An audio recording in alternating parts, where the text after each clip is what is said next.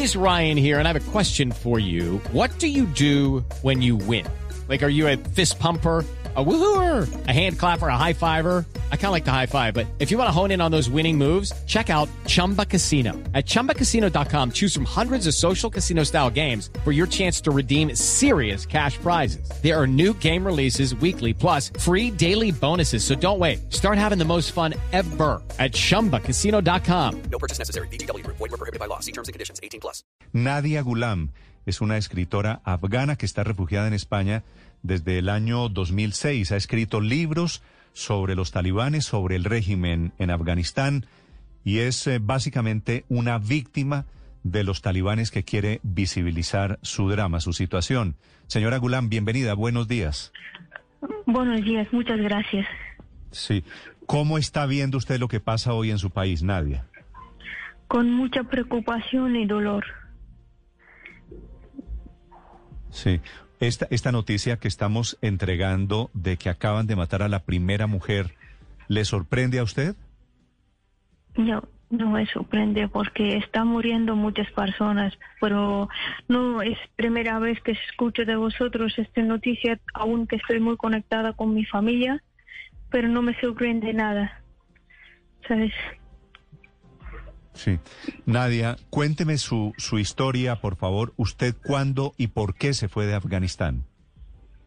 Yo a finales de 2006, gracias a una organización humanitaria, que una periodista española que me trajo aquí en España por tratamientos médicos, yo he sufrido una bomba que cayó en mi casa.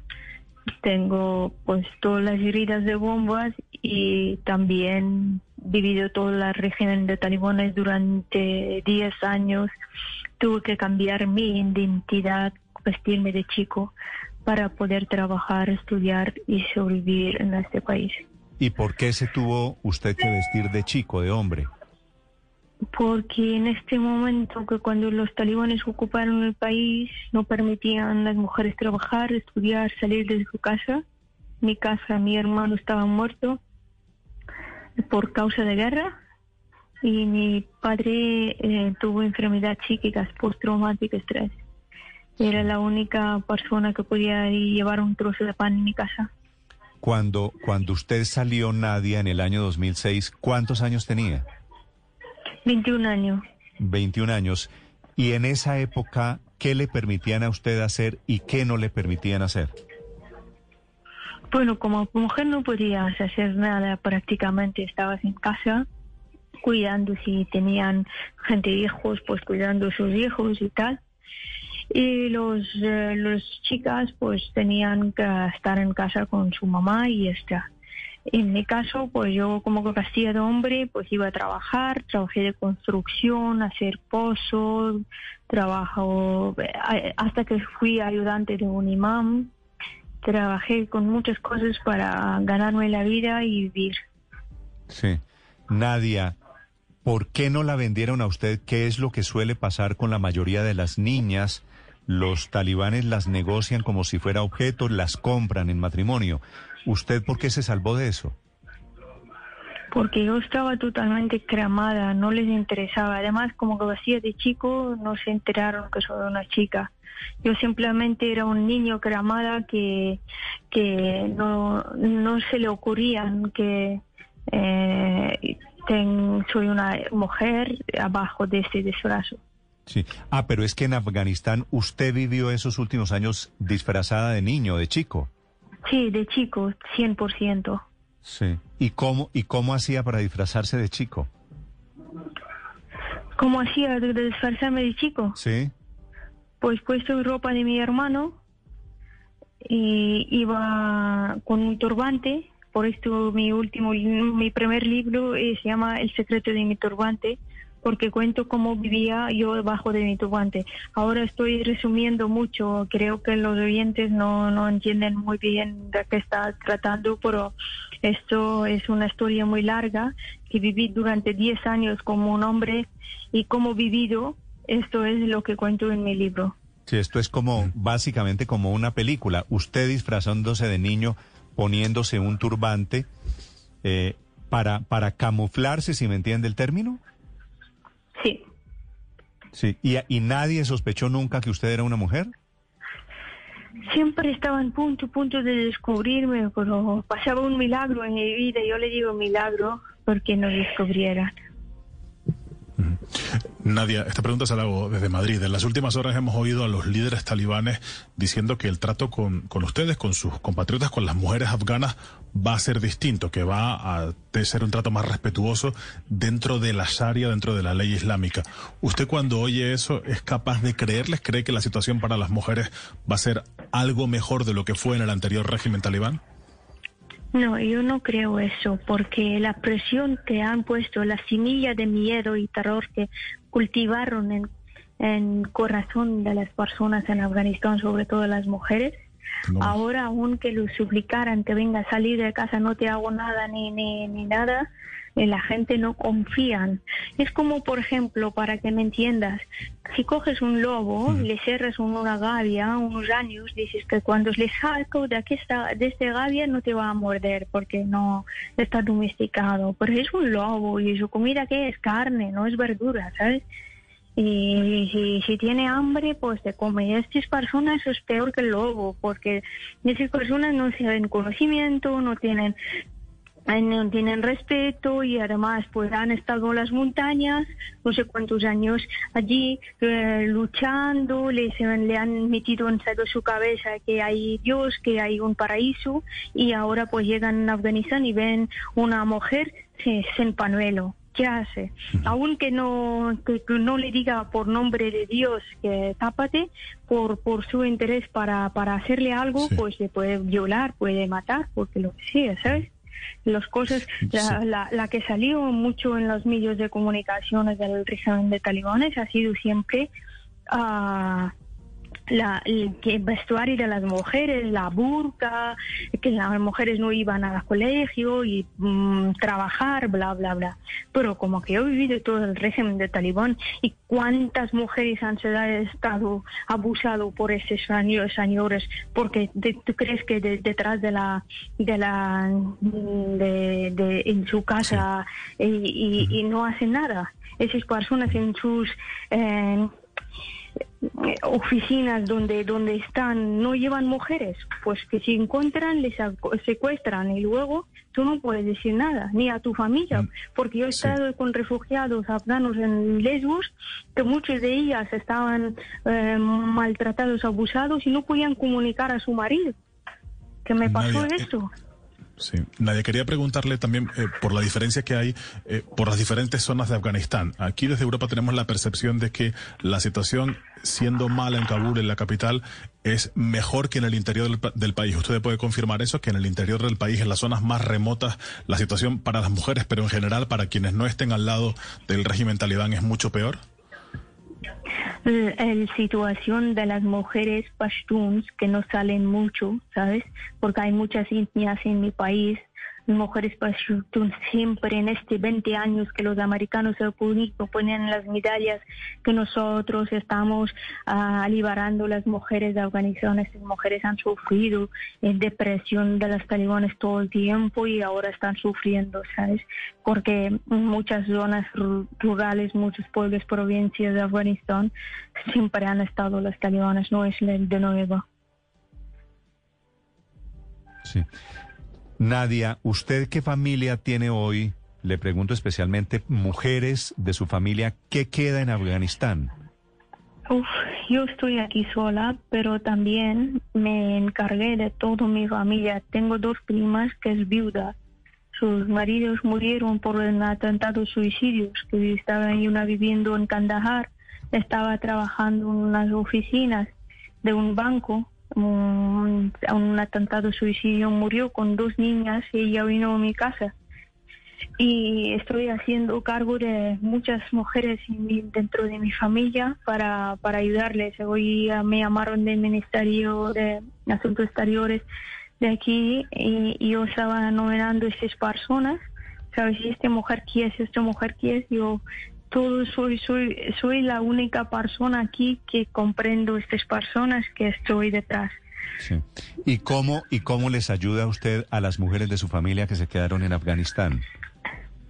Ahora mismo no sé cómo puedo hacer. Estoy intentando el- hablar con el Ministerio de Asuntos Exteriores y a ver si pueden traerme algún miembro de mi familia aquí, ¿sabes? Sí. y, y ellos están sufriendo mucho. Yo de, verdad estoy muy, muy con, con mucha desesperación, no sé. Mm, Hace tres noches que no yo, yo no duermo totalmente y estoy viviendo con una familia acogida, mis padres catalán, y hoy mi madre me dijo, hoy mm, tu móvil cogeré yo y te daré un medicamento para que duermas. Pero es decir, la única manera de ayudarle a una familiar, a una mujer en Afganistán, es intentar sacarla de allí, nada diferente. O intentar sacarla aquí o buscar un hombre que le proteja. Y en mi caso, los niños que yo tengo, esos niños no pueden proteger porque ellos mismos están desprotegidos. Por ejemplo, tengo dos primos que han trabajado con mi asociación en Afganistán, los chicos, y ellos ah, eran los que llevaban todos los materiales escolares, los libros, todo eso, hacían vídeos, los, de los documentales que yo salido, todo eso gestionaban ellos. Y ahora ellos me, lo que me están pidiendo también protección. Claro, los niños están desprotegidos. ¿Cómo es, por ejemplo, la postura de los talibanes frente, por ejemplo, a lo que mencionaba usted, a las mujeres viudas? Ya que usted tiene dos primas viudas, ¿qué les espera a ellas y a sus hijos? Es que en la comunidad, por, por ejemplo, muy tradicional, que muchos de los talibanes son de esto, ellos no creen en las viudas. Pueden, casar una mujer viuda con, con un miembro de su familia, aunque sea dos mujeres a un, un hombre o tres mujeres a un hombre. Y esto es como un maltratamiento, es como tratar un, un animal, ¿sabes? No es una persona. Por lo tanto, ellos no te dicen que no estamos, no queremos las mujeres eh, viudas, como hoy dicen en la India, que les ignoran totalmente. Ellos dicen, sí, están incluidos. Sara también mi mujer. Eh, Nadia, eh, para tratar de entender la situación desde acá, ¿hay alguna posibilidad de solución de la situación que viven las mujeres al interior de Afganistán? Posibilidad eh, mm, durante el régimen de Talibán cuando yo vivía había muchas organizaciones clandestinos que ayudaban sabes yo eh, digo por favor que no no necesitamos más militares no necesitamos más armas si alguien quiere ayudar pues hay muchas mujeres afganas que están en Afganistán y si podemos contactar ahora, gracias, porque antes no teníamos, ahora hay internet. Ah, Cuando yo vivía durante el régimen de Talibán no había ni teléfono.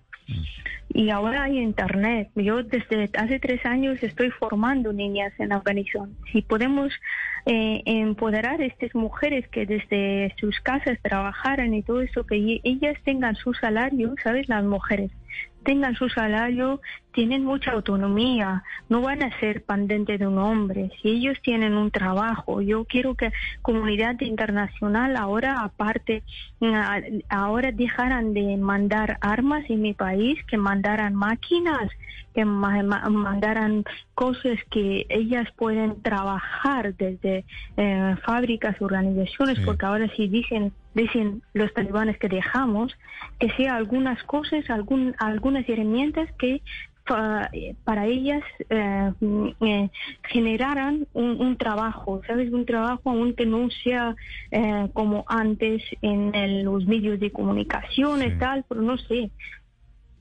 Nadia, si, si usted no se hubiera vestido de chico, si la bomba no le hubiera afectado su cara, si usted hubiera sido una niña más en Afganistán, ¿qué hubiera pasado con su vida?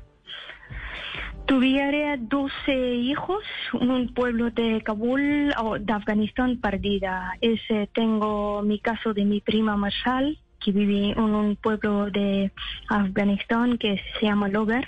Logar siempre ha estado con talibanes. Ella con 12 años, eh, tenía misma edad, dos años menor que yo. Éramos las mejor amigas. Yo me quemé. Ella con 12 años le casaron con un hombre de 35 años en este momento y ella tenía 12. Ahora tiene ocho hijos, uno le murió. Y hace eh, un año que la hija mayor quería estudiar, le dispararon con unas balas y está sobrevivido por con heridas y esto es la sería la mi vida en Afganistán. Sí. Y esos y esas mujeres, esas amigas suyas que tuvieron ese destino del que usted se salvó, tienen hijas y esas hijas tienen Sí. inevitablemente el mismo destino. Es que yo, mi, mi sueño, mi deseo, la deseo de Puentes por la Paz y la asociación que yo he creado, que y ellas no tengan el mismo destino que ellas.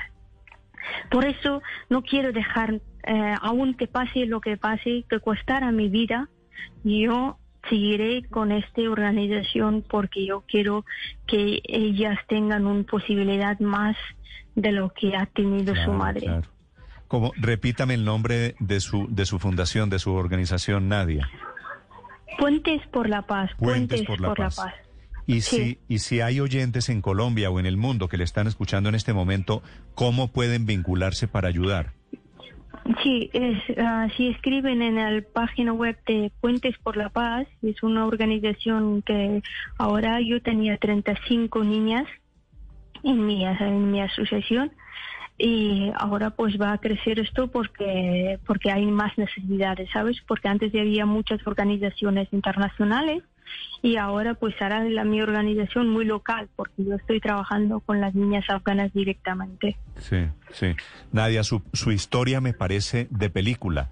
No se ha acercado nadie de un empresario de cine, un director de cine, a, a decir quiero convertir su libro, su historia en una película. Sí, sí, muchas veces.